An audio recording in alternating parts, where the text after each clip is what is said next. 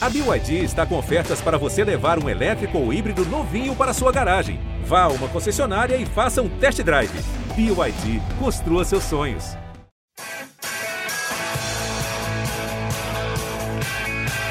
Rolou para Cafu, para Raí, pro gol. E que gol! Partiu o Rogério, pé direito na bola, passou pela barreira. Gol! bola, posição legal. Mineiro bateu, bateu, bateu. Gol! Bom dia para quem é de bom dia, boa tarde para quem é de boa tarde, boa noite para quem é de boa noite. E se você está nos ouvindo de madrugada, boa sorte. Eu sou Eduardo Rodrigues, setorista do São Paulo no GE, e esse é o podcast GE São Paulo número 96. E pela terceira vez seguida, estamos aqui nesse podcast para falar de mais uma decepção tricolor. A gente veio aqui no jogo contra o Grêmio na semifinal da Copa do Brasil depois de uma eliminação. Depois, aquele jogo trágico para o Bragantino e hoje estamos de volta nesta semana para falar da derrota contra o Santos, 1 a 0 no Morumbi no último domingo, que é a segunda derrota consecutiva do São Paulo no Brasileirão. Pela primeira vez neste Brasileirão, isso acontece. E agora o São Paulo vê aí os concorrentes diretos pelo título é, internacional, Atlético Mineiro, o Flamengo bobeando também, podia estar já a um ponto aí do, do São Paulo, mas também muito instável. Mas o São Paulo liga é, mais uma vez o sinal de alerta, porque a coisa está ficando perigosa para o tricolor.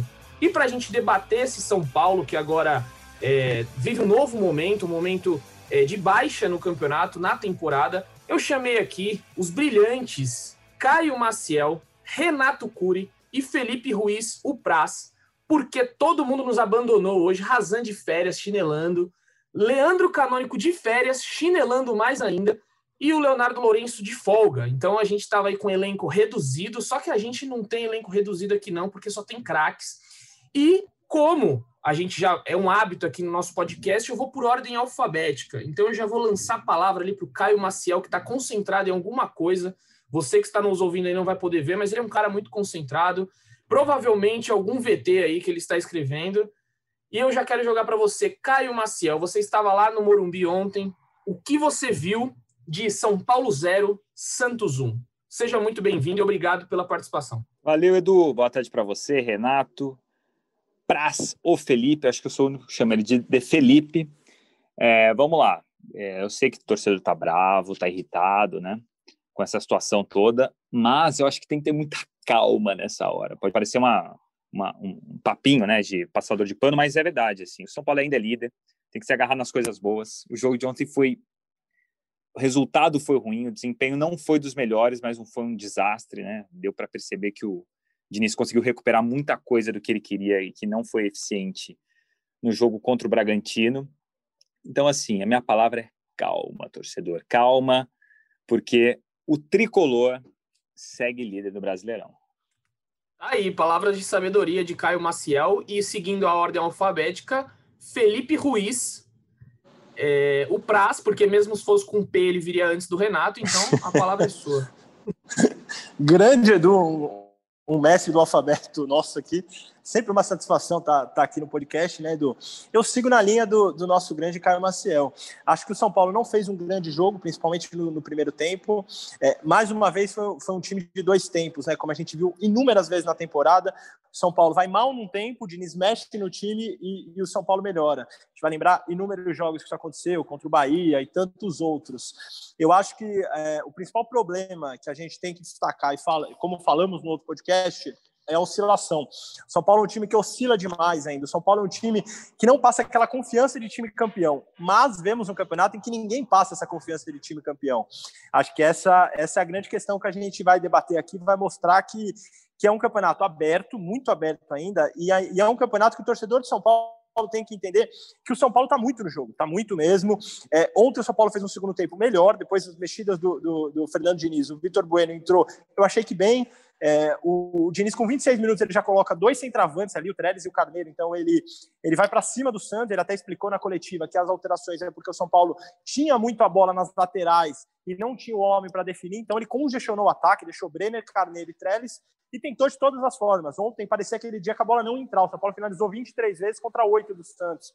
É, mas mas não, não, não, teve, não teve mérito no, nas finalizações mas acho que é calma também. Acho que tem muito campeonato e acho que o São Paulo ainda é um dos, dos, principais concorrentes. E agora, ali, aqui debaixo da minha tela, ele que está estreando neste podcast, é Renato Cury, o maravilhoso Renato Cury, sempre atento aí nas notícias. Estava lá ontem na transmissão também. O Caio estava fazendo o VT do jogo e o Renato estava na transmissão. Então, Renatinho, seja muito bem-vindo. Um prazer ter você aqui. E comente aí o que você viu ali da beira do gramado do jogo no Morumbi. Tudo bem, meus amigos? Grande prazer participar com vocês, Felipe Ruiz, Caio Maciel, Eduzão. Eu tô um pouco na linha aí do Caio e do, e do, do Ruiz. Eu acho que é, é calma. O São Paulo segue líder. É, eu acho que o, o desempenho do São Paulo ontem no clássico ficou aquém, sobretudo pelo fato do Santos estar com um time basicamente reserva ali, com, com jovens relativamente inexperientes. O atacante Bruno Matos, por exemplo, estava fazendo a estreia dele. É, talvez tenha sido a primeira vez que Laércio e Alex tivessem feito é, uma dupla de zaga. Eu achei que para um time que é líder, para um time que tem jogadores experientes, faltou aproveitar isso é, de uma forma melhor. O que me parece é que o São Paulo, assim como outros times que precisam é, jogar com velocidade, eles sofrem muito quando pegam times que se propõem a se defender, se propõem a jogar fechados, que foi o que o Santos fez ontem. E, e inclusive, é, eu ontem estava na, na, transmissão da TV Globo, na cobertura do Santos, né? E conversei com, com, com o Cuca antes do, do, do, começo do jogo, e a proposta deles era justamente essa: era jogar ali é, é, fechadinho, com, com a ideia de explorar um pouquinho os contra-ataques, né? Eu acho que defensivamente, é, o São Paulo teve uma melhora com relação ao jogo contra o Bragantino, que foi uma bagunça defensiva. Acho que o, o São Paulo ontem é, se defendeu bem, achei que a marcação estava é, acertadinha. Se você vê as, as, possibilidades de gol do Santos são super remotas, uma ali no, no, no primeiro tempo com o Arthur Gomes que pega na trave, a segunda é, numa jogada estranha, que a bola sobra para o Jobson ali, ele, ele finaliza bem, mas no mais eu acho que o, o, o, São Paulo foi melhor. Mas o que me chamou a atenção um pouquinho ontem no São Paulo, é, negativamente, foi a falta de repertório. achei que o Daniel Alves esteve abaixo, achei que o Arboleda ficou demais com a bola na, ali na, na, na, na armação, quando o São Paulo vai para frente é, é, em busca do gol, os, os, os, atacantes se abrem pela ponta. Eu, eu gostaria de ver mais o Gabriel Sara e o Daniel Alves tentando é, buscar espaços né, no, no, no, setor defensivo bem fechado do, do Santos e viu Arboleda demasiadamente ali com a bola. Até foi assunto na transmissão é, na TV Globo, o Casagrande comentou sobre isso. E acho que o São Paulo sofre demais quando dois jogadores que são fundamentais nessa temporada têm uma atuação é, abaixo da média. O Gabriel Sara e o Brenner. Os dois, para mim, foram muito mal no clássico. É uma dificuldade que o São Paulo tem durante o Brasileirão inteiro jogar contra times fechados. né? Teve essa dificuldade contra o Goiás, teve algumas dificuldades é, contra outros times aí ao longo do campeonato. E ontem contra o Santos foi isso, né? Parece que entra num desespero ali com 20 minutos de jogo. O Arboleda já tinha que é, jogar na, na, no ataque. O Léo também subiu muito. Achei que o Léo, é, por vezes, estava ali na, na esquerda ajudando muito o Reinaldo é, o São Paulo não teve paciência, começou a lançar muita bola na área, não teve infiltração. E outra coisa que falta, uma coisa que a gente bate na tecla aqui, em jogos assim, o São Paulo não tem aquele jogador desequilibrante do drible, como fala Murici Ramalho do Dibre. Não tem. É, tinha o Anthony, só que não pode ficar refém do Anthony para sempre, né? É, relembrando o Anthony, que está jogando muito, inclusive na Holanda, e aí tem Paulinho Boia. Só que Paulinho Boia passa longe de ser um Anthony. E aí eu já queria entrar nessa discussão com vocês, já que o, Caio, o Renato tocou nesse assunto, sobre o elenco do São Paulo. É, o, o, Fernando Diniz ficou bem irritado com essa pergunta ontem, porque realmente, toda vez que o São Paulo perde ou empata, é, nós da imprensa perguntamos para ele. É, o elenco é, é, é, qualificado o suficiente? Ele fica sempre irritado com essa pergunta, porque para ele o elenco sim é bom, O elenco é, é, não tem muitas carências e até por isso ele não pediu contratações esse ano. Só veio o Luciano na temporada. Mas, no meu modo de ver, eu escrevi até uma análise é, recente de que uma da, um dos fatores que o São Paulo podia perder esse campeonato era a falta de elenco. Você olha ali, vai entrar o Trellis, vai entrar o Carneiro, vai entrar o Paulinho Boia. Esses três jogadores de ataque que eu falei aqui não são capazes, na minha opinião, de mudar um, um panorama de jogo. Então, queria saber a opinião dos amigos também é, sobre isso. Caio Maciel, com você a palavra. Então, o, o Edu, eu concordo. Assim, é claro, é óbvio que o elenco do São Paulo é curto. Assim, né? Isso aí é é, em um ano e meio eles fizeram uma, uma contratação, só que perdeu um jogador para trazer o Luciano, né? Perdeu o Everton para trazer o Luciano. Então, assim, obviamente não tem tantas opções. E esse é o grande mérito do Diniz. Ele conseguiu achar dentro de casa as soluções que o São Paulo precisava para fazer uma campanha belíssima que está fazendo. O time ainda é líder do campeonato, é bom te lembrar. Então, assim, é claro que o, que o elenco não é dos melhores, mas é o elenco que tem. Isso não vai se resolver agora. Né? Foi até uma opção da diretoria não fazer tantas contratações para fazer um último ano da gestão Leco mais saudável. Né? Eles gastaram muito dinheiro com, com, com contratações lá em 2018, quando criou essa expectativa do título brasileiro, acabou não dando em nada, o time terminou em quinto. Então, assim, é, é claro que o elenco é curto, mas uh, é, esse é o momento dessa discussão que pode prejudicar o time em campo? Pode, mas é o que tem, entendeu? Então, assim, com o que tem, o São Paulo está líder, está com três pontos à, à, frente, mesmo vacilando, perdendo duas rodadas seguidas no Campeonato Brasileiro. Então, é, fato, elenco curto, fato, esse, com esse elenco que o time está aqui. Se o, o Diniz tiver mais é, lesões, se ele perder o Luciano por mais tempo, se o Daniel Alves pegar uma, uma gripe, se ele pegar Covid, obviamente São Paulo vai ter dificuldades ao longo da, é, né, nessa reta final, nesses nove jogos que faltam. Mas é, são coisas que não dá para controlar. O que ele tem que controlar é, é um pouco disso que o Renato falou, essa ter alternativas em campo, né? O, quando o Arboleda ele chega com, com a bola ultrapassando o meio de campo para armar uma jogada, quer dizer que o campo está reduzidíssimo, né? As linhas estão apertadas, não tem muito espaço de criação. Então vai ficar difícil mesmo para o time marcar sem conseguir quebrar a linha. Atacante de velocidade quem tem no Brasil? Se a gente for ver assim, quase ninguém tem esse cara que quebra a linha. Os que tem, o cara foi vendido para o Ajax, entendeu? Então, é, eu concordo com que, que falta, é, é, que o elenco não é múltiplo aí. E esse é o grande diferencial do Diniz, que eu sei que a torcida tá brava, vão me xingar depois que eu tô elogiando o Diniz, mas ele conseguiu com um elenco que pouca gente dava alguma coisa, um elenco super reduzido, né? Ele tem 15 aí jogadores mais ou menos, né, que que ele roda bastante e as, e, e as peças para mudar o jogo fazem pouco. A gente viu isso lá. O Santos estava com o time reserva, os caras que entraram eram titulares, o time ficou mais forte. O de São Paulo ficou mais fraco, né? Em tese, assim, entre aspas. Então, é, não adianta ficar remoendo, girando nessa questão do elenco, porque ele é, sim, reduzido. Mas também quem tem um elenco múltiplo aí, um elenco mais confortável? Palmeiras e Flamengo estão atrás do São Paulo. Ah, o Flamengo tá, o Palmeiras está disputando outras competições, tudo bem mas o foco do São Paulo agora é o Brasileirão. Então não adianta ficar rodeando nesse ponto, sendo que daqui, sendo que eles têm nove decisões com esses caras. Então o que o torcedor tem que ter é, é difícil pedir paciência, mas são nove jogos, entendeu? São nove jogos, nove decisões para o torcedor ter essa esse pensamento de que é com esses caras que tem que ir até o final. Se é para buscar o título brasileiro, é com, com, eles que a gente chegou nessa condição, né? O São Paulo chegou nessa condição. É com eles que o São Paulo vai até o final. Eu trouxe até aqui o número do Luciano. Sem o Luciano em campo foram 26 jogos. 50% de aproveitamento, só 11 vitórias. Com ele são 30 jogos, 64% de aproveitamento. É uma diferença brutal, assim, é um, uma peça que muda tudo. Ah, mas pô, uma peça muda, gente, qualquer qualquer time, se você tirar um jogador importante, vai ter um efeito cascata, é muito natural. E o Luciano tem essa importância até na construção da jogada. Se a gente pegar, ele vem até a área, às vezes, pegar a bola, tocar com o Daniel Alves. Então, é, o retorno do Luciano, que me parece iminente, ele voltou a treinar, vai ser saudável para o São Paulo para essa reta final. Então, para reduzir aqui, que eu falei para caramba, sim, o, o, elenco é curto, mas eu acho que essa é uma discussão que ela não vai se desenrolar positivamente em nada, assim, não vai ajudar o São Paulo nesse momento. Exatamente, exatamente, cara. Eu acho que não vai ajudar e até por isso a gente entende a reação do Diniz na entrevista coletiva, de ficar bem, é, bem bravo ali, ele ficou bem indignado com a pergunta, porque, como o Edu falou, é uma pergunta recorrente. Todas as últimas coletivas do Fernando Diniz, ele foi questionado sobre o elenco do São Paulo.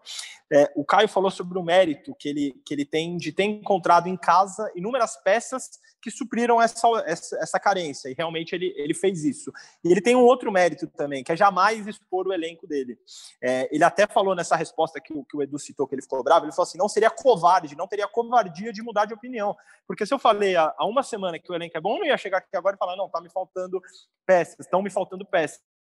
É, se a gente lembrar e fazer uma analogia rápida, o Vanderlei Luxemburgo, com o elenco do Palmeiras, reclamava em toda a coletiva. E a gente viu a troca do Luxemburgo e a gente viu o, o quanto esse Palmeiras está jogando com o Abel agora. Então, eu acho que o Diniz tem esse mérito a, a se exaltar aí. Ele jamais coloca jogador na fogueira, nem sequer a diretoria que é, inúmeras vezes ali é, a gente pode contestar a frente de São Paulo, ele também não colocou na fogueira, pelo contrário, ele já deu inúmeras respostas na coletiva, enaltecendo diretoria, jogadores e até o próprio, próprio corpo técnico de São Paulo, é, comissão técnica, fisiologista, já citou todo mundo nominalmente em coletiva. Então, acho que assim muito do São Paulo ter, ter conquistado a vantagem, que agora está, está caindo, né? Está só três pontos do Inter. Muito da vantagem que o São Paulo conseguiu impor ali é pela blindagem que o Diniz fez, é por ter encontrado peças dentro do elenco, e, e é o que o Caio falou. Eu acho que assim, agora o São Paulo não vai mudar, vai poder conseguir mudar para a próxima temporada. Nesses nove jogos, são esses jogadores que vão jogar. Se o Luciano não puder jogar, vai ter que encontrar uma alternativa em casa, acho que é um problema. Acho que além do Luciano, que o Caio falou muito bem, acho que o que o Renato falou no começo é muito importante. Os três jogadores do São Paulo, pilares no meio ali, Daniel Alves, Igor Gomes e Sara, todas as jogadas começam a ser construídas por eles. E os três não vêm bem nos últimos jogos. O próprio Igor, que o Renatinho acabou nem citando no começo, também não vive uma boa fase tecnicamente. Fez um jogo muito bom contra o Atlético, mas depois caiu de rendimento. Então, acho que uma melhora do São Paulo passa muito pelo meio de campo, por esses jogadores reencontrarem o bom futebol e pela volta do Luciano, que, pelo que a gente apurou, até conversei com uma pessoa de São Paulo, é muito provável que ele volte contra o Atlético Paranaense no próximo jogo. Mas assim, é o que o Caio falou, não tem, não vai ter de onde tirar. É isso aí, é o elenco que tem e é o, o elenco que tem que ir até o final nessas nove rodadas que faltam. É, eu tô com eu tô com uns amigos aí. Eu acho que o, que o elenco do São Paulo é, é relativamente limitado, mas eu vou eu vou junto com o Caio. Assim, quem tem elencos é, tão melhores, né? Se você pegar hoje os primeiros colocados do campeonato. Depois do São Paulo, você tem o vice-líder Inter. O Inter tem um elenco melhor que o São Paulo? No meu ponto de vista, não. O Atlético Mineiro e o Flamengo logo na sequência, eu acho que sim. Grêmio, quinto, tem um elenco melhor que o do São Paulo? Eu também acho que não. Então, assim, o elenco do São Paulo poderia ser melhor? Poderia. Quem hoje olha para o banco de reservas e tem ali opção de, de segundo tempo, um jogador com a experiência do Hernanes? Ah, o Hernanes não tem performado, é verdade mas é o Hernanes. Você tem ali o Vitor Bueno para você usar num, num, segundo tempo. Quando a situação é normal e o Luciano é o titular, você tem um Pablo para usar no, no, no, segundo tempo, entendeu? Então, assim, eu não acho que é, é de todo o, o, todo ruim o elenco e também acho que é um pouco de covardia você debater é, o elenco do São Paulo quando ele está em baixa, quando ele fica 17 rodadas sem perder no Campeonato Brasileiro, esse não foi um assunto é, debatido. Eu acho que a principal missão ali do, do Diniz, e ele é muito bom nisso, é tentar entender por que, que jogadores que duas semanas atrás vinham performando de uma maneira caíram tanto de, de rendimento, né?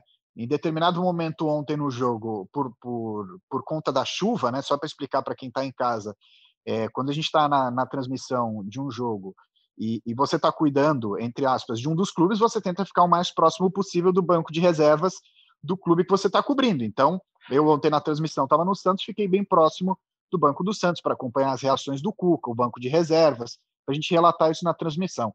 Em determinado momento da transmissão, estava chovendo absurdamente. E aí a gente foi para uma área coberta e eu fiquei mais próximo do banco de reservas do, do São Paulo. E o, o, o Diniz é, insistia o tempo todo em velocidade do time. Ele estava incomodado com a falta de velocidade do time é, na transição, estava incomodado com a intensidade com a qual ele está acostumado e que não estava sendo a, a mesma. Então, eu acho que nesse momento, o principal trabalho dele ali, como um cara formado em psicologia, como um cara que conhece bem esse elenco, é tentar entender o que está acontecendo para que jogadores que duas semanas atrás vinham performando super bem tenham caído de, de rendimento. E eu, a outra função é a seguinte: eu estava dando uma olhada aqui na, na tabela de São Paulo. São Paulo ainda vai enfrentar é, Curitiba, ainda vai enfrentar Atlético Goianiense, ainda vai enfrentar Botafogo. São times que claramente, contra o líder do campeonato, vão vir nessa condição que o Santos veio, entendeu? Vão vir na condição que o Grêmio, depois que fez o resultado bom dentro de casa na Copa do Brasil e que tinha a possibilidade de jogar pelo empate no Morumbi, jogou daquela forma. O São Paulo vai encontrar adversários assim o tempo todo. Talvez quando enfrentar um, um Inter, é, que é o vice-líder, talvez tenha um, um, um jogo mais é, confrontado de um time que vem para frente e aí sim joga da maneira que o São Paulo gosta, que é num contra-ataque rápido, na velocidade. Mas quando você enfrentar o Botafogo, quando você enfrentar o Curitiba, quando você enfrentar o Atlético Goianiense, a previsão é que você encontre um time parecido com esse do Santos, que jogou fechado, parecido com o do Grêmio, que depois que teve a vantagem construída lá em Porto Alegre, jogou super fechado é, no Morumbi. E aí, naquele jogo, São Paulo criou pouquíssimo em 90 minutos. Então, eu acho que o maior desafio do Diniz nesse momento é o São Paulo funciona contra times que jogam bola? Funciona, funciona muito bem. E contra times que se propõem a jogar de maneira defensiva por uma bola, como foi o Santos ontem? O Diniz precisa, nos treinamentos, tentar buscar alternativas para esse modelo de jogo. É, eu acho que você foi perfeito na colocação de que o Diniz precisa ver o que está acontecendo com aqueles que performa, performavam bem e agora estão indo mal, porque realmente é muito estranho. O jogo contra o Bragantino mais de 20 finalizações do Bragantino. O São Paulo não é um time que dá campo para o outro jogar.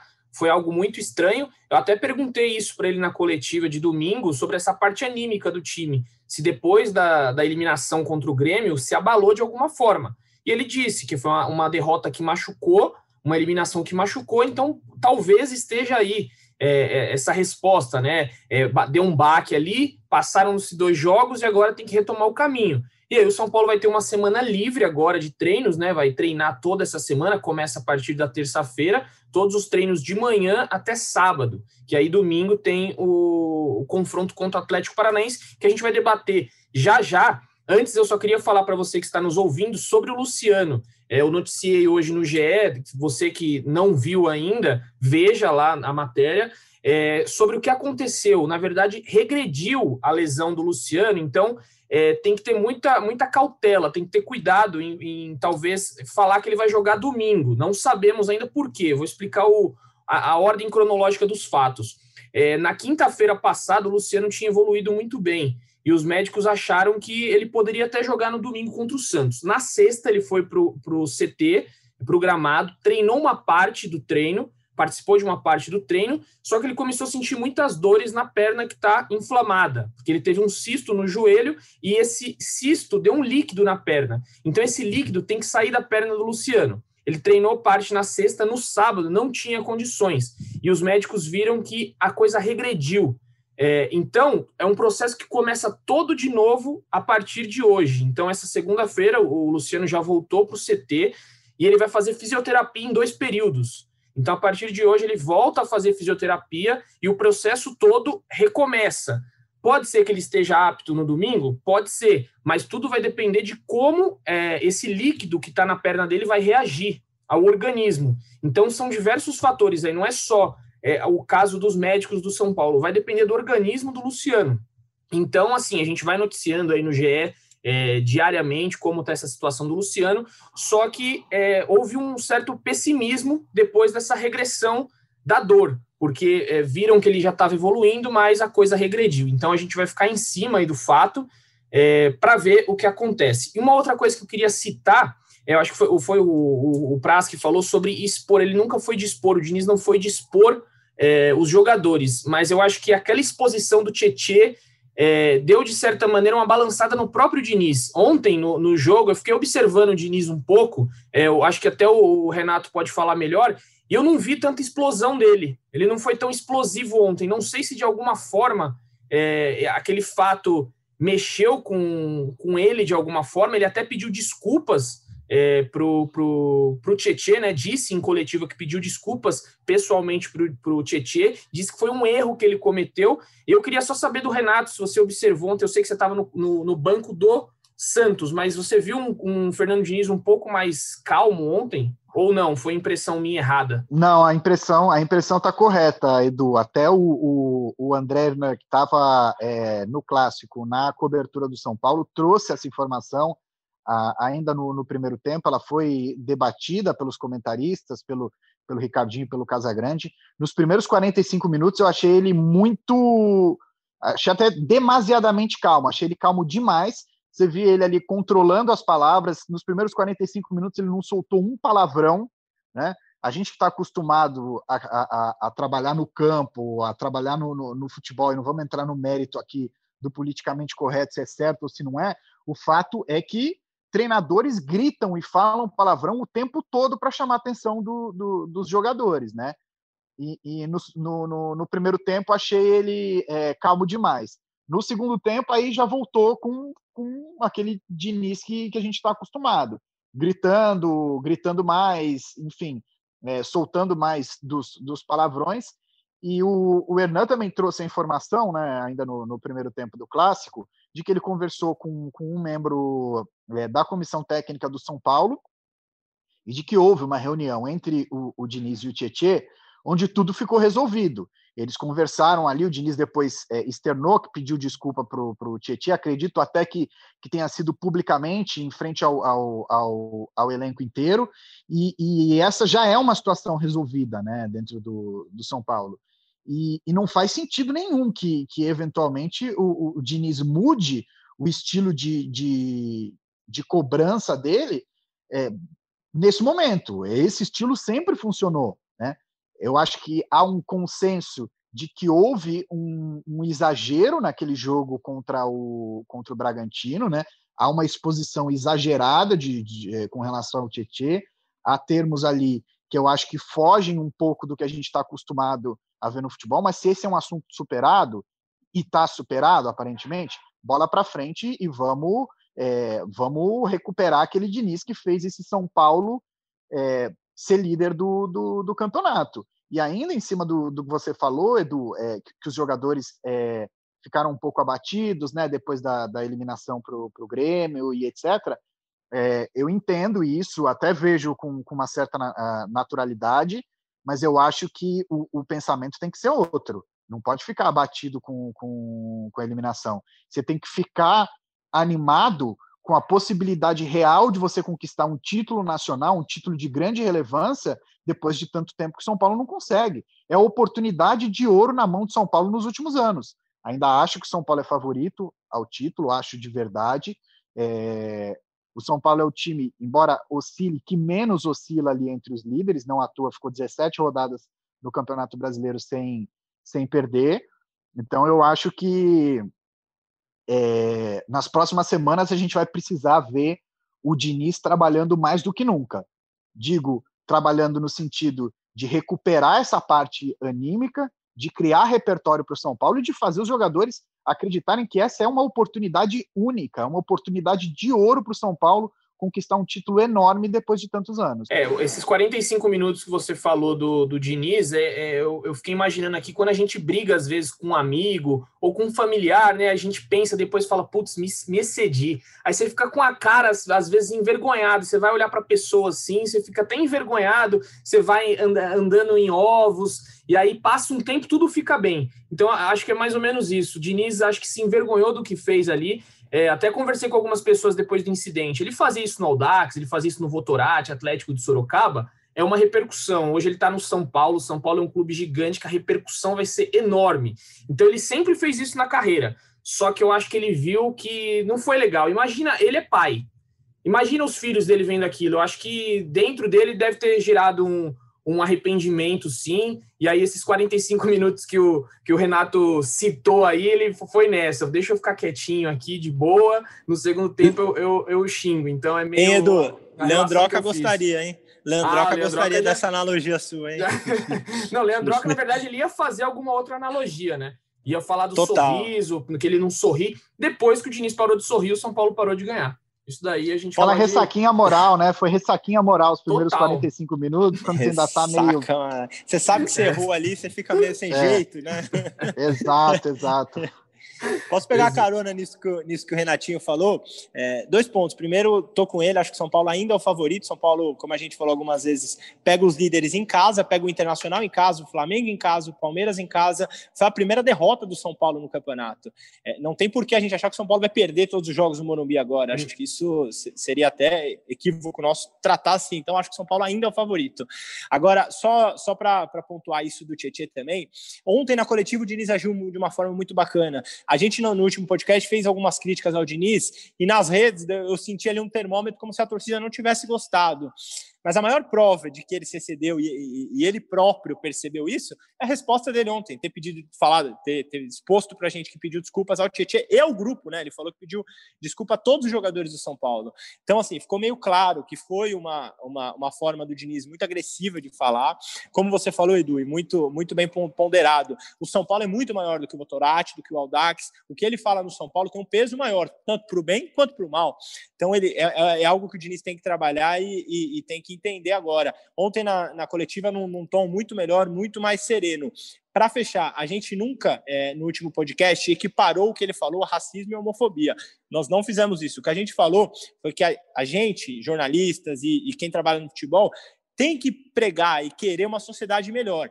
E se a gente vê os xingamentos do Diniz, a forma como ele tratou o Tietchan, não é, não é de quem quer melhorar um jogador, de quem quer algo melhor. Foi o que a gente fez e foi o que a gente falou, que o ideal é que um técnico não trate assim o seu jogador. Ponto. Ninguém nunca comparou com machismo e com homofobia, né, Edu? Não tô gostando de vocês desmerecendo o Votorati ou o Aldax. Só um adendo aqui, obrigado. Ó, chegou o menino do interior aí, ó. Meninão do interior de São Paulo. Não, inclusive, é para quem, lembrando aqui, quem não leu ainda a matéria do Emílio Bota, é, leia, porque ficou muito legal. Ele conversou com diversos jogadores do interior de São Paulo. Até uma pessoa do São Paulo falou: pô, ele tinha que ouvir também pessoas do Fluminense e do Atlético Paranaense. É, mas não era a ideia, a ideia era ouvir mesmo a galera do interior de São Paulo. E o Emílio fez um trabalho excelente, gerou uma repercussão muito boa. Então, se você quer ver alguns relatos lá, e é muito engraçado. Quando eu cheguei no Morumbi, inclusive, eu encontrei o Caio, o Caio Maciel, e a gente falou exatamente disso, né? É, de como todo mundo ali gosta. É, quem já foi levou esporro do Diniz de alguma forma, gosta do jeito dele e fala: foi o melhor treinador que eu já tive na vida. Então, eu acho que ele, ele pode dar muito ao São Paulo, é, só que agora tem que mostrar que em momentos decisivos ele pode sim é, ser um treinador grande, porque ainda ele não demonstrou. É, caiu diversas vezes, caiu na Libertadores, Copa do Brasil, caiu na Sul-Americana. E se perder esse brasileiro, é mais um ano do Diniz sendo contestado. Então ele tem um trabalho muito. O que eu penso, né? Uma opinião minha. Ele tem um trabalho muito bom, tem ideias muito boas, todo mundo gosta dele só que ele tem que comprovar, ele tem que é, ter um título, ter uma conquista para falar: estou na prateleira dos melhores atuais. E é o que o Diniz vai buscar. É, eu acho que é o que está faltando. O São Paulo precisa é, dessa comprovação. Vamos ver é, se a gente vai ter essa comprovação. E aí, emendando, já queria ver com vocês aqui, ó. Próximo jogo do São Paulo Atlético Paranaense, depois Internacional em casa e Curitiba em casa é, esses três próximos jogos do São Paulo. Como eu gosto aqui daquela, daquele bolão, já vou começar com Ele o Caio gosta. Maciel. Eu adoro, eu adoro. Nesses três próximos jogos, Caio Maciel. Atlético eu caio numa pegadinha. Ah. Eu caio numa pegadinha, porque quando vocês me chamaram para um podcast aí, né? Quando assim, no, quando o elenco principal falta, eu, Renato Cury, assim, a galera do elenco B, a gente dá uma preenchida aí. Então, assim, eu, eu caí nessa pegadinha de dar um palpite e cair do cavalo, entendeu? Então eu não vou eu não vou dar palpite nenhum desses, é, desses três jogos. Uma sequência boa, né? Atlético fora, dois jogos em casa, um confronto direto contra o Inter. É, enfim, só para finalizar o meu pitaco em relação ao Diniz e o Tietê, a gente também fez uma matéria para o Esporte Espetacular, eu e o Felipe Ruiz, o Praz, e a gente ouviu jogadores que tiveram tretas fortes com ele, assim, tipo, o Diguinho, que era o artilheiro do Campeonato Paulista, brigou com ele e saiu do Aldax, foi embora, foi para Chapecoense. E um e outro zagueiro que eu esqueci o nome agora, que ele levou uma bronca, assim, André Castro. No, André Castro, no estilo do Tietê. Assim, a câmera estava parada, pausa para água e ele falou todas ali pro cara. e a gente foi entrevistá-los para entender os dois, assim, eles falam de um jeito do, do, do, do Fernando que é inacreditável, né? Parece que eles estão falando do pai deles mesmo, assim, né? Sim, de um cara que ele compreende não só é, a questão tática, que eles nunca se desenvolveram tanto com alguém quanto eles se descobriram coisas no futebol deles que eles não teriam descoberto sem o Diniz, como a preocupação do Diniz em relação ao estado pessoal dos caras, assim, né? Como eles estão com a família, está com algum problema fora, tal. Então, o Diniz tem essa preocupação com o ser humano. Então, por isso, fugindo bem da, dessa questão do palpite, é, para essa semana decisiva dele contra o Atlético Paranaense domingo em Curitiba, cara, ele tem um assim, se fosse um momento para ter uma oscilação ruim era essa, assim uma semana inteira para trabalhar, entendeu? Porque, pelo que a gente conversa aí com as pessoas que trabalharam com o Diniz, ele sabe muito bem pegar os caras, trazer os caras de volta. Como o Edu falou, pô, você brigou com seu pai, fica aquele climão na hora do jantar ali, um não, não pede nem para passar o sal. Aí no dia seguinte, no café da manhã, já estão dando risada de boa. Então é isso. Talvez esse tempo vai ser ótimo para o Diniz trabalhar a parte tática, toda essa que a gente falou, que o time precisa de mais variação, né? Não pode ficar preso só nesse toque de bola, precisa achar um plano B ali para quando o adversário está muito fechadinho, que isso vai acontecer nessas próximas nove rodadas, não tem jeito. Ele admitiu isso na coletiva, inclusive, né? Ele falou que qualquer time que é vidraça, aí a galera começa a, a, a, a falar. Então é isso que ele tem que fazer, ele vai ter uma semana inteira pela frente para pegar o, Atlético Paranaense. Está aí Caio Maciel, que deu um balão na, nos palpites. Parabéns, conseguiu sair muito bem. Voltou no assunto do Diniz, deu uma baita de uma enrolada na gente. Mas eu sei que Felipe Ruiz, Praz, não foge à raia, diferente do Caio Maciel. Que, que papelão, Caio. Não, eu estou, eu estou inconformado com o que você fez. Ele conseguiu dar uma volta toda, assim, falou do VT no EE e tal. Mas tudo bem. Passar despercebido isso aí, pô. Deixa pra lá isso aí. Tem ninguém falando. Vamos lá, então. Felipe Luiz, três próximos jogos: Atlético Paranaense, Internacional em casa e Coritiba em casa. Quantos pontos? E se quiser já, você fala, vai ganhar e vai perder de quem? Vai. Gostei, hein? Ainda tem que cravar o resultado contra cada um deles. Como você sabe que eu não fujo do, da raia, né? Do não fico no muro, eu vou, vou falar. Acho que o São Paulo perde do Atlético Paranaense, engata a pior campanha aí é, é, na temporada, três derrotas seguidas, e acho que ganha de Internacional e ganha de Curitiba depois. Acho que São Paulo faz seis pontos. Se a gente lembrar historicamente, a Arena da Baixada é um estádio que não traz boas lembranças. Não, São Paulo demorou para ganhar a primeira vez lá, ganhou com o gol de, do Neném em 2018. É, se a gente pegar o histórico aí, eu não vou ter agora de cabeça, mas perdeu muito mais do que, do que ganhou lá, e quando empatava sempre era vitória, é um estágio muito complicado. Só para pegar um ganchinho rápido nisso que o Caio falou, produzir junto com ele essa matéria por esporte espetacular, eu acho que para a gente enxergar melhor o Diniz, a gente tem que deixar o Fla-Flu de lado. O Fla-Flu que está tão em, em, moda na sociedade brasileira hoje, né? Eu acho que a gente sempre tende a olhar o Diniz ou como gênio, ou como louco, ou como 80, ou como 8, Acho que ele não é o Guardiola e nem almeja ser, talvez. E acho que também não é o pior técnico que existiu, que nunca ganhou nada, como vários várias pessoas da linha que não gostam do trabalho do Diniz pregam. Eu, particularmente, gosto do estilo de jogo do Diniz, gosto de quem prega o bom futebol, bola no chão, saída de bola. Mas, assim, entendo também quem prefere um futebol diferente e tem espaço para todas as vertentes do futebol. Mas o que a gente percebeu entrevistando pessoas que conviveram com o Diniz é o poder de persuasão que ele tem. É muito impressionante como pessoas que brigaram com ele, de quase sair no tapa, de quase ir às vias de fato, essas pessoas o idolatram, essas pessoas gostam muito dele como trabalhador, como técnico e tudo mais. Então, assim, a, a visão que ele prega de ser um cara muito humano, de, de buscar as relações humanas, ela é verdadeira. Isso realmente está presente no trabalho do Diniz. Agora, acho que até uma autocrítica para a gente da imprensa na forma de olhar o Diniz é isso. É tentar tirar um pouco o Fla-Flu, tentar olhar como um técnico está buscando seu espaço. Eu vejo que nem você, acho que não está na prateleira dos grandes ainda, acho que precisa de conquistas. Acho que está caminhando para isso. Acho que a tendência é que o Diniz é, conquiste títulos ainda como técnico. Então, vamos, vamos olhar o Diniz como alguém que está buscando seu espaço e não como um gênio ou como um louco, como a gente sempre gosta de tratar nos debates, né? Isso, muito bom. Foi contundente ali nos resultados. Perde do Inter, ganha dois, oh, perde do Atlético Atlético, ganha os dois próximos jogos, gostei. E aí eu passo para o Renato Cury, que também acho que não vai fugir. Renato gosta de uma polêmica, você que está aí nos ouvindo, na redação, quando o Renato Cury chega, ele já mete uma polêmica em jogo para a gente debater. Ele gosta tem do debate, um quadro. então. Tem já até tem um quadro do debate. Acabou a brincadeira todos os dias na redação. Consegui um Renato alvará com o Cereto. O Renato é um negócio impressionante. Não fugirei, né? Meus amigos me conhecem bem, como vocês, os ouvintes já, já perceberam, não fugirei. E, cara, eu vou ter que quase. Eu não vou curar as ipsis liter, então eu vou, eu vou mudar um pouquinho. É, eu acho que empata com o Atlético Paranaense, acho que não ganha do Atlético Paranaense na, na Arena da Baixada. E só um dado aqui: o Atlético Paranaense vem em uma das melhores sequências, né? São quatro jogos já sem perder, três, três vitórias e, e, e um empate. Né? O Atlético Paranaense vem alto. Eu acho que empata com o Atlético Paranaense.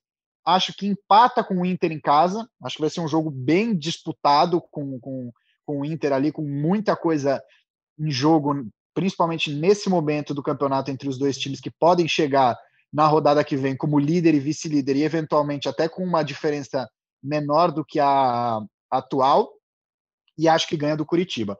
Então eu acho que o São Paulo nessas três rodadas soma cinco pontos, né?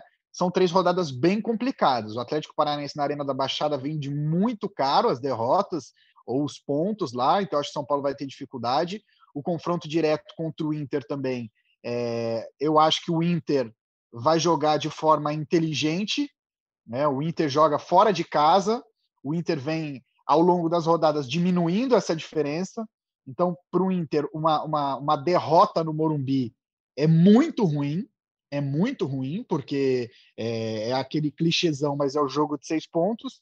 Em contrapartida, o empate para o Inter eu entendo como um bom resultado, porque ainda restam várias rodadas para ele tentar diminuir a, a diferença. Então, eu acho que São Paulo empata com o Atlético, empata com o Inter e ganha do Curitiba. Aí, gostei. Se Inter e Atlético Mineiro acordarem no campeonato, o São Paulo está correndo grandes riscos aí com os palpites de vocês.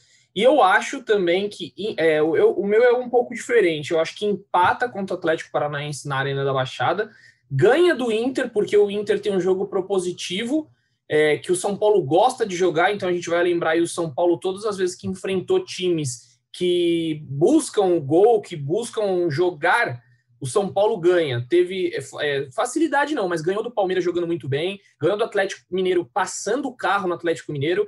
É, quando enfrentou o Flamengo, então nem se fala no Maracanã. E aí, quando encontrou times com a, uma retranca mais forte, como o Grêmio, por exemplo, ou até mesmo ontem o Santos, que jogou atrás, o, o São Paulo teve dificuldades. Então, acho que ganha do Inter, que vai ser um jogo de igual para igual. O Inter vai vir para ganhar. É um jogo que vai ser importantíssimo para o Inter do Abel Braga. E aí o Curitiba também acho que é vitória contra o Curitiba, porque o Curitiba já deu adeus praticamente ao Campeonato Brasileiro. Eu acho que o planejamento do Curitiba já está em 2000 é, na temporada de 2021-2022. Na verdade, temporada 2021, né? Que vai acabar em dezembro. É uma loucura. Mas enfim, já está de olho no, na, na edição do Brasileiro de 2021 na Série B. É, eu acho que o, o, Curitiba já não está mais aqui na Série A, já não está entre nós. É, então, acho que o São Paulo vai só fechar as tampas que faltam para o Curitiba ir para a segunda divisão. Enfim, é, o São Paulo está aí como líder, mas muito pressionado. E vale lembrar que no primeiro turno, essa mesma sequência que o São Paulo está enfrentando agora de baixas foi a pior sequência do Fernando Diniz e aquela que ele quase foi demitido. Vocês vão lembrar que quando chegou no jogo contra o Atlético Goianiense, era vida ou morte. Ou você ganha e permanece, ou você perde e está demitido. Então, mais uma vez, o São Paulo vive o pesadelo dessa sequência aí com Santos, Inter, Atlético Paranaense, enfim. Vamos ver as cenas dos próximos capítulos. E a gente vai, vai chegando ao fim aqui, e o Praz tinha falado só, levantou uma bola aqui, sobre Murici Ramalho, estava ontem lá no Morumbi, é, o, a, as câmeras da Globo flagraram, é, e queria falar então, Praz, você que levantou a bola, o que, que você pensa do, do Murici é, mais próximo agora como coordenador de futebol, e ontem, pela primeira vez, desde que retornou ao clube, lá no Morumbi assistindo, pela cara dele não estava muito feliz, o Ian Rezende, que é o, o coordenador de, do, dos eventos, é, ontem ele estava coordenando a transmissão e ele falou: deu para ver a irritação do Murici pela máscara. Através da máscara eu vi que ele estava bem irritado e eu acho que sim, ele não gostou do que viu ali. Só uma curiosidade, né, Edu? Como que as expressões é, são percebidas pelos olhares agora, né? É, nesse tempo de pandemia, todo mundo de máscara, você, a gente percebe. Você que é um poeta, você que é um que poeta, homem adora poético, isso. nossa. É, ele Mudou, eu acho- mudou ele adora, o patamar ele, ele aqui, gosta, hein? ele gosta. Eu acho espetacular como os olhares agora demonstram como Olá, que, a- que as pessoas estão. De verdade, acho isso incrível. É, claro que o momento que a gente vive é terrível e ninguém queria estar vivendo, mas um- uma das curiosidades legais é isso, é de dos olhares das pessoas falarem tanto no momento. Sobre Murici Ramalho, é, Que já vou usar lindo, o lindo, que momento, que momento. já vou usar o Murici como consideração final aqui, Edu. Acho que conhecendo o Murici, conhecendo a forma como ele é, o jeito que ele tem, é impulsivo, acho que talvez seja o momento de aparecer é, Murici Ramalho. E, e eu digo nem assim, respondendo à imprensa, dando entrevista, acho que nem é esse o, o caminho. Eu digo mais internamente mesmo. Eu digo mais com os jogadores. O Murici é alguém que viveu todos os momentos possíveis como técnico. Ele viveu o time que ganhou fácil com o pé nas costas, ele viveu aquele time que ninguém acreditava, tinha 1% de chance em 2008 e foi campeão brasileiro. Então, assim, o Murici talvez tenha todas as experiências possíveis e imagináveis para passar para esses jogadores, para o próprio Diniz, que, que, se a gente for pensar ainda, é um novato em momentos assim de, de grande decisão no Campeonato Brasileiro, por exemplo, ele nunca brigou por um título brasileiro, é a primeira vez na carreira dele. Então, acho que o Murici pode de aparecer. Acho que é o momento em que ele tem que agir internamente, conversar com, com o elenco, com o Diniz e passar toda a experiência que ele tem desses momentos vividos. Acho que ele vai fazer isso, até por, por pelo que eu vi, acho que o Murici, até agora ele não quis aparecer muito, foi a pouquíssimos jogos, como você falou, é o primeiro que ele foi a Morumbi, mas acho que agora ele vai tentar ali ajudar mais no dia a dia com a, a vivência dele, com a experiência. Última, Edu, toque final. Três resultados que demonstram tudo que a gente falou aqui no podcast e, curiosamente, três resultados iguais. Um a um contra o Bragantino em casa, com o Bragantino perdendo dois pênaltis. Um a um contra o Bahia em casa, com o Bahia perdendo um pênalti. E um a um contra o Vasco, jogando um futebol bem fraco, de pouca criação. Acho que é isso. Enquanto São Paulo não conseguir furar esses bloqueios, jogar contra times que jogam atrás, vai continuar tendo dificuldade. Segue sendo um, um dilema do trabalho do Diniz. Sempre uma satisfação, Edu. Valeu, prazer. Sempre ótimo estar aqui com você. E já me despeço também de Caio Maciel, com a sua consideração final. Agradeço mais uma vez sua participação. O microfone é seu para você se despedir, para você fazer o seu o seu correio elegante aqui, se você quiser, o microfone é seu. Edu, primeiro, muito obrigado pelo convite, é sempre um prazer. Você é um cara diferenciado, eu olho para você, eu vejo esse violão ali atrás. Peço uma palhinha numa próxima participação, por favor. E, e a minha consideração final, eu vou voltar no que eu comecei falando aqui. Calma, torcedor, calma! Calma! Tá tudo bem! Tá Boa. nove, três pontos, poderia ser nove, mas poderia ser zero. Então calma, tem uma semana toda para trabalhar o Diniz, entendeu? Eu falei aqui brincando porque os torcedores estão muito bravos. Eu tô vendo os, os influenciadores, são, os caras estão muito, muito. Parece que o mundo acabou. Mas Não, são hoje eu nove recebi- jogos. Eu recebi mensagem de amigos hoje são paulinos dizendo que tudo acabou, mais uma vez vexame, pode colocar que é uma tragédia o que vai acontecer, a gente já perdeu esse título, mas é assim, que tá tão machucado desde 2012, não ganha um título, e desde 2008 um título importante que é o brasileiro, então o torcedor São Paulino realmente tá nessa, nessa vibe aí, acabou, já tá Não, é, tudo- é- tá é. parece que o mundo acabou mesmo, mas assim, se tá tanto tempo sofrendo, segura mais nove, né? Depois reclama, abraça, vai para, entendeu? É disso que o time precisa agora. Tá ruim que não tem torcida é, no estádio, tá ruim para todo mundo. Então assim, calma. São três pontos de vantagem, uma semana toda para trabalhar.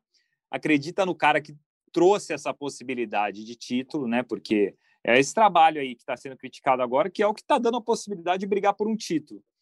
E, e só para falar, para terminar aqui com um pouco mais de serenidade, o São Paulo faz nove pontos nos próximos três jogos. Boa tarde a todos, boa Ah, noite. voltou. Falou grosso, Um gostei. abraço a todos, satisfação total. Tchau. Boa, boa, nove pontos então. E eu só queria dizer que não sei se tá bom para todo mundo, é, tá ruim para todo mundo sem torcida. Eu acho que pro São Paulo foi até bom, porque a torcida do São Paulo pega no pé. Não sei se o Diniz estaria no comando, não sei se o Brenner estaria fazendo tantos gols. Enfim, isso daí são suposições. E eu também já mando um abraço para Renato Cury, agradeço, Renatinho, suas considerações finais e foi um prazer estar aqui contigo. Prazer é sempre meu, satisfação enorme participar com, com, com vocês, que sabem muito, vivem o dia a dia de São Paulo. Cara, a- as minhas considerações finais. Eu ainda acredito que o São Paulo vai ser o campeão brasileiro. Acho que o São Paulo é o, o- o- favorito é, e volto a, a, externar a razão pela qual eu penso dessa forma, porque dentre todos esses times que tanto oscilaram no Campeonato Brasileiro, São Paulo é o que menos oscilou, não à toa é o líder, ficou 17 rodadas sem derrota no Brasileirão, imagino que seja é, dentre os times que disputam a competição em 2020/2021 o time com a maior invencibilidade, então acho que, que o São Paulo é o favorito à conquista alguns pontos que eu acho que, que, que são relevantes. Estou é, com o Prazo, eu acho que o, o Murici tem história suficiente é, no futebol, foi contratado para ser um coordenador. É, eu não sei como que é a relação dele com o Diniz, quão próxima, se isso poderia, de alguma forma, representar alguma é, quebra de, de, de, hierarquia, alguma coisa que incomodasse o Diniz, mas eu acho que a proximidade do Murici com o elenco é, um cara que, que ele cita que um dos maiores desafios de você pegar um time é, vencedor, né? Ele foi tricampeão com São Paulo. Era manter é, os caras em alto nível, era fazer com que esses caras acreditassem. Então, se o São Paulo foi eliminado da Sul-Americana, se o São Paulo é, foi eliminado da Copa do Brasil, em algum momento a autoestima baixou um pouquinho, o Muricy Ramalho é o cara para recuperar essa autoestima. E a minha consideração final é, esse é um assunto polêmico, eu sei, mas assim, eu acho que o, o, o São Paulo precisava mais do, do, do, Daniel Alves nesse momento. E aí não digo nem só dentro de campo. Ele é o maior vencedor da história do futebol, um cara que conquistou muitos títulos, um cara que tem uma história enorme. Eu acho que ele precisava ser mais líder dentro e fora de campo. Eu acho que num jogo como o de ontem, por exemplo, ele tinha que ter sido melhor em campo. Eu acho que ele precisava ter exercido uma liderança maior. Eu acho que ele precisava e aparecer ter mais atuado né, melhor. Você tem razão, né? Aparecer mais, Ele cara, não, não fala mais. faz um tempão, a gente pede entrevista, ele tá, não fala, ele tá em off, né? Fica tudo nas costas do Diniz e o cara tá aí, o camisa 10, capitão, tem razão, ele poderia... Ele deu ontem, uma entrevista exemplo, coletiva, um falar. Ele deu uma entrevista coletiva desde que ele chegou ao São Paulo. É muito pouco o principal jogador. Se a gente pegar o Cássio no Corinthians, falou muito mais. Se a gente pegar os principais jogadores dos outros times, aqui o Marinho no Santos, falou muito mais. Realmente, ele não aparece, ele não atende a pedido. Eu mesmo já tentei inúmeras vezes com o assessor dele. É. Ele não atende a pedidos da imprensa, ele não dá entrevista coletiva, ele não aparece. Eu acho não, o Renato um foi pouco, bem agora. Esse, é, um momento, esse é o momento do, do, do, Daniel aparecer mesmo, assim, colocar as costas dele, que é larga pra caramba. Sim e abraçar o time. Tem toda a razão, cara. Eu coloco um pouco de culpa nisso no clube também. O clube deveria ser um pouco mais firme. É, a gente está aqui, a gente paga o seu salário, a gente contratou. Você é, é, é, uma é a cara do time. Você tem que falar. Você vai lá e você vai falar. Não tem que falar não. Ele não é maior que o clube. O clube é maior que ele, então acho que tem muito, muito erro também do clube. O clube deveria ser um pouco mais incisivo. Você vai falar sim, tem que dar cara a tapa. Você recebe muito bem aqui para ser um pouco da cara do time. Não, eu, eu, penso exatamente isso. Eu acho que quando você contrata o, o Daniel Alves, você contrata um, um, pacote. Você contrata um cara com é, Copa do Mundo nas costas, um cara é, multicampeão na Europa, um cara que tem uma experiência enorme. E, e, eu sinto falta disso que vocês falaram, né? Em todo, vocês podem reparar, tá? Em todo jogo que o São Paulo perde, um jogo mais complicado, um jogo em que o, o torcedor tá machucado, invariavelmente quem para para falar é o Thiago Volpe. É um cara que dá a cara a tapa a todo momento. Eu, Renato, esperava mais isso do, do, do, Daniel. É um cara que tem costas mais largas, eu acho que ele poderia fazer isso. Mas não é só isso que me incomoda. Ontem eu estava no clássico, assisti, é, eu tive o privilégio, né, de trabalhando, assistir o jogo de muito perto de onde o jogo está acontecendo e você tem uma visão diferente quando você está ali achei que faltou liderança dele num clássico. Achei que faltou ele é, organizar melhor o time é, dentro de campo. Achei que faltou mais participação dele, é, técnica e também é, nesse sentido de, de, de, liderança. Eu acho que isso é o que se espera de um, de um grande jogador, de um grande líder, e eu posso estar enganado, mas eu imagino que o São Paulo, quando o contratou, o contratou pensando nessa forma. Maravilha, amigos. Acho que foi uma das melhores considerações finais aqui de todos nós. Todo mundo tinha uma pitada aí. Não, o Renato ele guarda essa bomba Renato. pro final, pô. A gente já Renato, mais ele levou o nível. Elevou o nível, né? Pô, sempre aqui no café na redação ele faz isso. Ele solta essa no final e fica mais duas horas. Entendeu? Essa é a estratégia dele. Ninguém vai embora. Ninguém, pô, que isso, cara. É Caramba. aquela final. Gosta da resenha, maravilhoso. Bom, Valeu, considera- Edu! Valeu! Minha consideração final é que teremos aí retorno de Bruno Alves e Tietê para o jogo do próximo domingo. Os dois estavam suspensos e retornam. E a gente fica na expectativa do Luciano, que, como a gente bem disse aí, é um jogador importantíssimo. O Diniz falou na coletiva sobre ele também, da falta que ele está fazendo. E a gente vai ver se é, o Luciano retoma aquele velho futebol é, do São Paulo, consegue ajudar ao lado do Brenner ali, acabar com essa seca de gols é, que na verdade faz um jogo só que o São Paulo não faz gol, mas é até estranho quando o São Paulo não faz gol, porque o time passou a temporada inteira aí marcando, foram poucos os jogos que não marcou. É isso então, amigos, agradeço imensamente a todos vocês por nos ouvir, por aguentar de vez em quando as nossas cornetadas aqui, mas eu sei que você, torcedor São Paulino, também gostaria de cornetar. E é isso, diferentemente, Praz, do podcast passado, eu vou acertar hoje minha despedida. Vai Como- acertar o bordão. Vou acertar o bordão de Leandro Canônico. Um beijo no coração e um abraço na alma de cada um de vocês.